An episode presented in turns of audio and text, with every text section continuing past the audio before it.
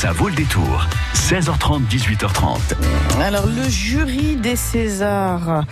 Euh, bon, les Césars ont leur, leur, jury, mais nous on a Marie, figurez-vous. Ah, et Marie, eh bien c'est euh, la dame qui nous donne les coups de cœur littéraires euh, le vendredi de la librairie euh, Gilbert Joseph à Poitiers. Si vous voulez, Isabelle, restez avec nous. Je Moi j'adore les bah chroniques de Marie parce qu'à chaque fois elle me fait voyager. Je pars très très loin avec ses livres et je repars. J'ai toujours envie de repartir avec un de ses livres, justement. Justement, on va aller très loin, même dans un autre monde, avec un roman de fantaisie. Il y aura aussi un roman historique. Là, on ira aux États-Unis en pleine guerre de, sécession avec un, auteur très connu aux États-Unis, très euh, reconnu, euh, mais en France, euh, il ne l'est pas beaucoup. on vient de traduire justement une de ses grandes œuvres. Elle va vous le présenter dans quelques minutes. Et puis un, roman aussi autour de l'exil et de l'identité.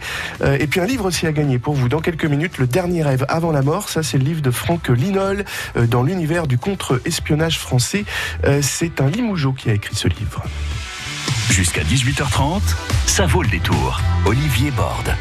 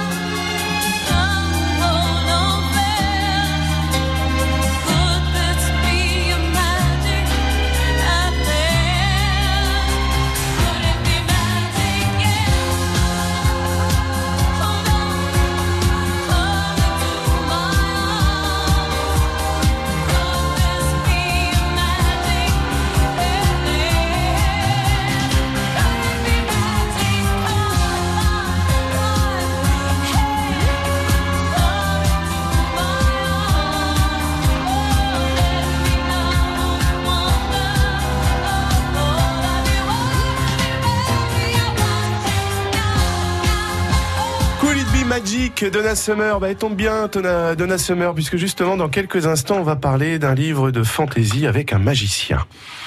Champagné Saint-Hilaire, Latillé, Mignalou Beauvoir, Mirbeau, vous écoutez France Bleu Poitou dans la Vienne sur 106.4. Et bienvenue dans la librairie France Bleu Poitou du vendredi soir avec euh, Marie euh, Michaud. Bonjour Marie. Bonjour.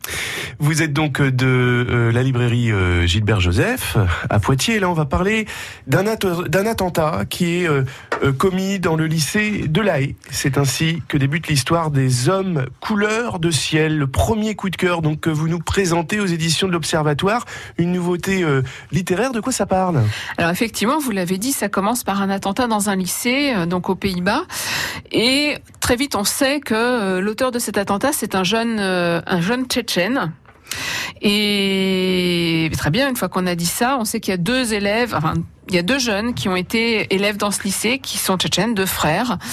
Alors évidemment, pour le lecteur, la question va être peut-être de comprendre vraiment lequel des deux frères a commis cet attentat. Et puis on, on voit ça à travers le regard d'une jeune femme qui est professeure dans ce lycée qui elle-même est d'origine tchétchène, mais qui a toujours fait croire qu'elle était russe. Pourquoi? Peut-être parce que c'était plus simple que de raconter euh, l'histoire douloureuse de son euh, de son exil, de ce pays qui est quand même qui a une trajectoire euh, compliquée, euh, et puis de ça évitait de devoir dire pourquoi elle en était partie, etc. Mais elle se retrouve un peu coincée parce qu'en ayant cacher ses origines, peut-être qu'elle n'a pas euh, aidé suffisamment ces deux jeunes gens euh, et que peut-être en assumant son identité, elle aurait pu aider ces jeunes à assumer la leur et peut-être à ne pas passer par cette case du, du terrorisme les deux jeunes gens, on va les, on va les découvrir. Il y a un frère aîné qui s'appelle Oumar, mais qui se fait appeler Adam depuis qu'il habite la haie. C'est un jeune homme brillant, c'est un jeune homme euh, gentil, euh, mais c'est un jeune homme tourmenté parce que euh, s'il a quitté la Tchétchénie, c'est certes parce qu'il avait des capacités pour réussir, c'est aussi pour ça que sa famille l'a envoyé, mais lui, il a trouvé aussi un monde de liberté aux Pays-Bas. Euh, une liberté qui lui permet d'être ce qu'il est vraiment, d'assumer son, son homosexualité. Parce que ce jeune personnage, il est homosexuel. Et en Tchétchénie, eh ça n'existe pas. Euh, ça ne peut pas exister. Dit comme ça, décrit comme ça, on se dit, bon, bah, ça doit pas être lui. Je ne sais pas, on, verra en lisant le, en lisant le roman. L'autre frère, euh, il a un profil qui pourrait être plus euh, ah ben, propice au terrorisme. Tout à fait. L'autre frère, il est arrivé plus tard, il est plus jeune et, euh, et il vit douloureusement cette, cet exil. Il, il est perdu, quoi. C'est, alors effectivement, c'est le prototype qu'on imagine pouvoir être soumis plus facilement aux influences haineuses, mais toute la subtilité d'Anaïs Liobel, l'auteur de, de, ce, de ce roman, c'est aussi d'instiller une part de, une part de doute peut-être. Et en tout cas, euh, pour les personnages, ça va être de savoir qui va assumer quoi peu importe. Y compris la professeure. Exactement. Hmm. Qui a commis véritablement les faits, mais c'est aussi qui va en assumer la responsabilité. Et c'est un livre signé Anaïs euh, Liobé. C'est son second livre. Elle était journaliste à l'AFP euh, pour Moscou avant de devenir euh, romancière. En 30 secondes, son style, c'est quoi Alors, elle a une écriture très sensible euh, qui, qui donne au personnage, et c'était aussi le cas dans son premier roman, qui donne au personnage une vraie humanité, une vraie profondeur. Euh, voilà, alors c'est une belle plume avec des, de, belles images aussi, mais euh, je pense qu'elle elle arrive vraiment à marier une écriture littéraire et la matière, euh, la matière forte, la matière, la matière documentaire qu'elle euh, qu'elle a nourrie par ses années de journalisme et euh, dont elle arrive à, à, nous faire passer justement la, la, teneur profonde par la littérature. Des hommes couleur de ciel aux éditions L'Observatoire, donc votre premier coup de cœur. Vous en avez deux autres à, à nous proposer jusqu'à 17h30. Le prochain livre se situe à l'époque de la guerre de sécession aux États-Unis.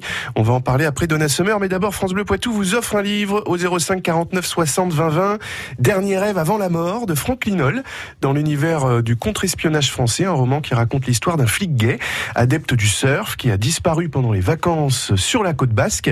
Et en plus de cette euh, mystérieuse disparition, un double meurtre, deux surfeurs abattus d'une balle dans la tête. Alors l'affaire est grave, des policiers corrompus, un agent de la DGSE euh, sous couverture au Maroc mêlé à tout ça, et le commissaire du Montel qui va devoir enquêter en solo et affronter l'univers dangereux des services secrets entre trafic d'armes et Un livre signé Franck Linol qui n'habite euh, pas très très loin du Poitou.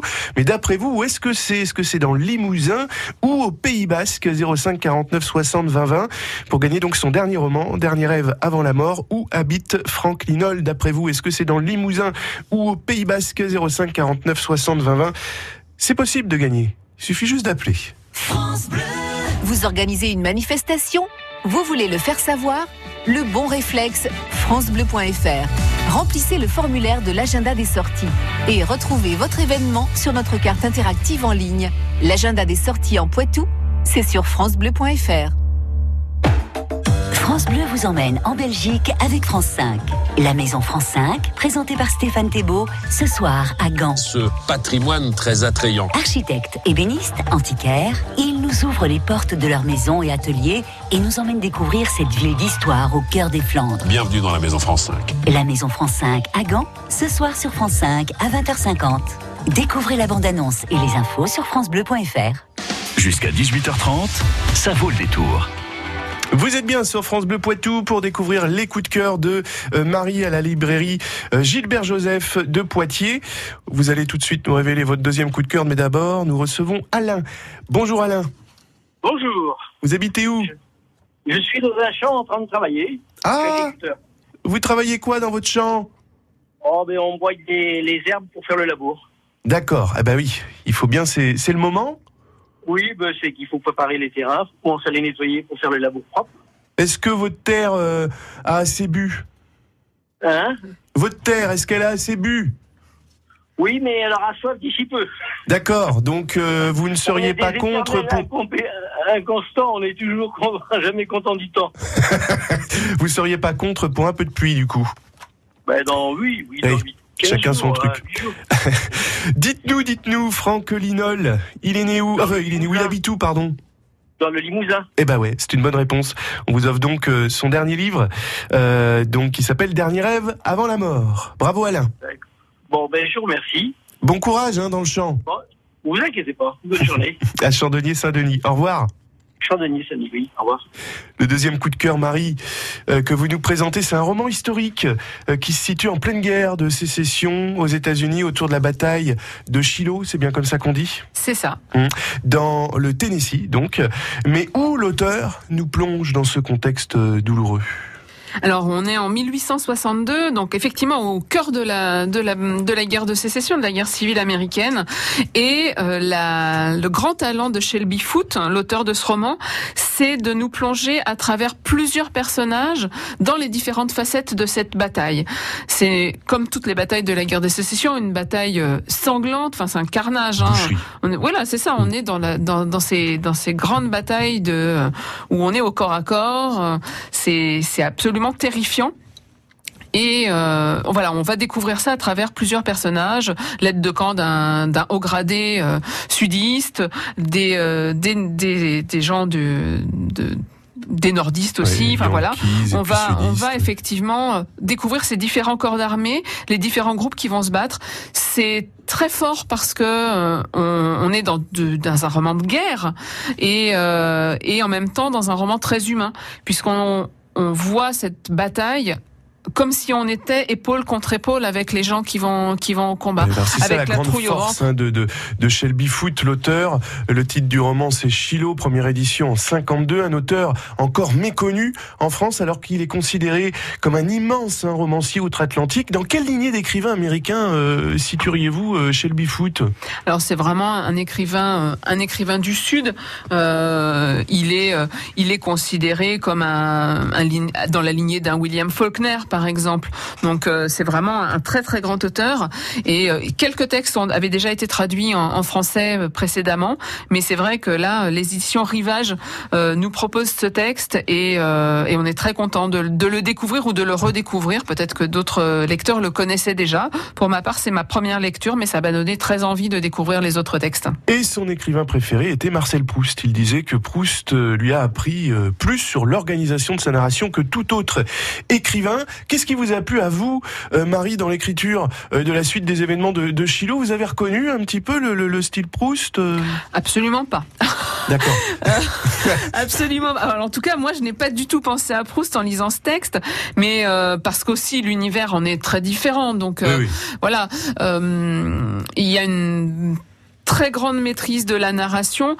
Euh, il évoque à un moment donné, enfin un des personnages évoque le fait que pour écrire un roman de guerre, il faut l'écrire euh, par euh, euh, toutes les facettes, tous les personnages qui peuvent euh, pratiquer euh, cette, cette guerre pour pouvoir la découvrir vraiment comme si on était Dieu. Et, et c'est ce qu'il arrive à faire sans rendre la chose confuse, sans rendre le propos compliqué. Et, et voilà, moi ce que j'aimais, c'est le fait d'être côte à côte avec les euh, avec les soldats et d'avoir la trouille au ventre avec eux. Et voilà. Ça vous a pas empêché de dormir, ça va, non Non, non, non. Chilo de l'américain, Shelby Foot, donc pour la première fois, enfin, euh, de- dans ce genre d'édition traduit en français, c'est le deuxième coup de cœur de Marie à la librairie, donc Gilbert Joseph de Poitiers. Et dans quelques instants, on va rester dans le Tennessee d'ailleurs avec Johnny Hallyday. Marie, on va changer complètement de genre pour suivre le chemin d'un vieux magicien à la rescousse d'une jeune fille en danger. C'est un roman de fantaisie.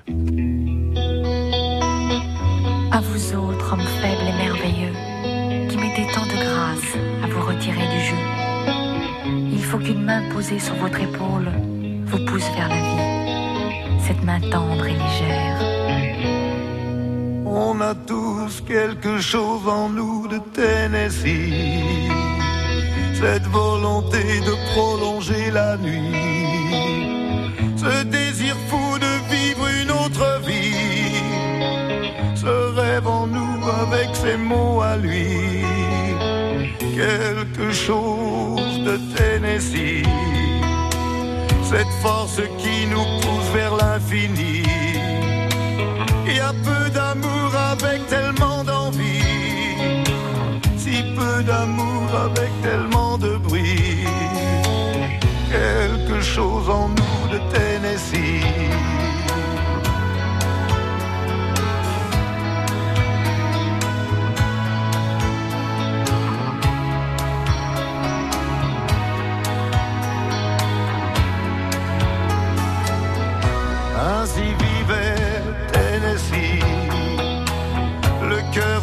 Fièvre et le corps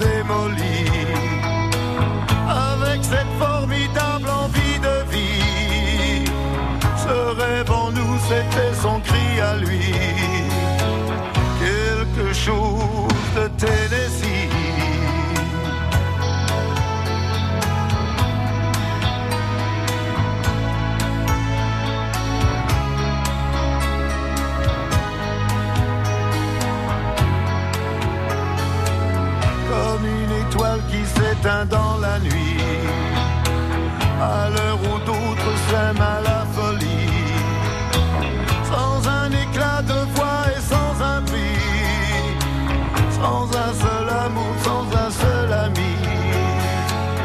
Ainsi disparu Tennessee.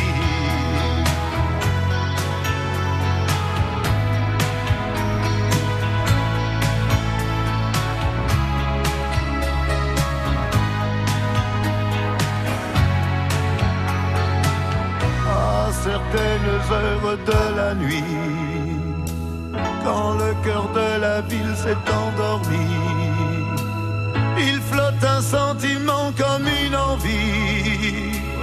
ce rêve en nous avec ses mots à lui, quelque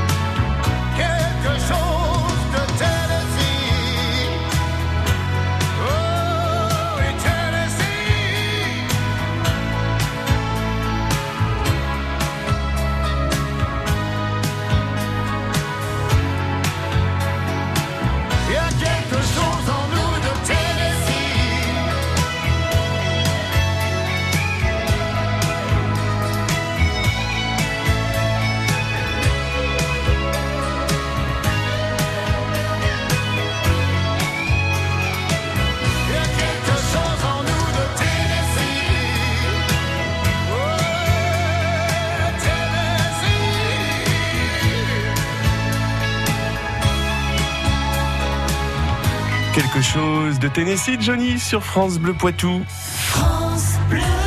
France Bleu Poitou. Bienvenue dans la Cité Blanche, appelée aussi la Cité des Mages, une cité secrète dont personne ne connaît le lieu, s'il n'est pas mage lui-même. C'est le lieu où vous emmène le roman Fantasy de Régis Godin, sorti cette semaine aux éditions La Talente. L'ensorceleur des choses menues, c'est le titre de ce roman, le troisième coup de cœur de Marie à la librairie euh, Gilbert Joseph de Poitiers sur France Bleu Poitou. Une histoire entre un vieux mage donc et puis une jeune fille à la recherche de son bien-aimé disparu qui lui aussi voulait devenir magicien. C'est ça. En fait, le, le cœur de l'histoire se passe euh, sur la route d'Agram Dilit, cette cité blanche dont vous parliez. Euh, c'est un lieu secret que la, les gens de la cité euh, ne connaissent pas. Seuls, effectivement, les, les, les, jeunes mages qui vont être initiés doivent se rendre là-bas. C'est un peu le voyage initiatique. Euh, et euh, Barnabius, l'ensorceleur des choses menues qui donne son titre au livre, n'a jamais été là-bas puisque c'est son frère qui est devenu mage et lui, il est donc devenu dans le faubourg un ensorceleur, un magicien de bas étage, celui qui fait monter l'eau dans les canalisations, celui qui verrouille les portes, etc. Donc un magicien du peuple à la retraite. Exactement. Il est à la retraite, il avait envie d'être tranquille, il avait envie de raconter sa vie. Bon, c'est pas si simple parce que quand on n'a pas eu une grande aventure, bah c'est, on n'a pas forcément grand chose à dire. Et quand Prune, la jeune fille euh, dont vous parliez, qui cherche son amoureux, qui est parti effectivement vers Agramdilit et n'est jamais revenu, elle vient lui demander son aide et euh, au départ il n'a pas trop envie, il a envie de rester tranquille chez lui, mais euh, finalement il se rend compte que peut-être il pourrait faire quelque chose pour cette demoiselle. Et un peu malgré lui, il se retrouve embringué sur la route de cette, euh, de cette aventure. Normalement, rien ne les empêche hein, de quitter la ville euh, pour euh, aller où ils veulent, mais bizarrement, ils sont quand même poursuivis par les mages, donc les puissants magiciens de la, de la cité, qui semble vouloir les empêcher d'aller plus loin. D'accord. Donc on saura pourquoi en lisant L'ensorceleur des choses menues, un roman de fantaisie euh, sans épée ni chevaux, mais une histoire forte euh, d'interrogation. Tout à fait. Euh, c'est un roman qui est euh, en un seul volume, donc en 500, en 500 pages. Pardon. Euh, Régis Godin nous fait vivre cet univers, qui est un univers assez, qui semble assez classique de fantaisie, mais en même temps, il y a plein de questions qui vont se poser, notamment autour d'un certain nombre de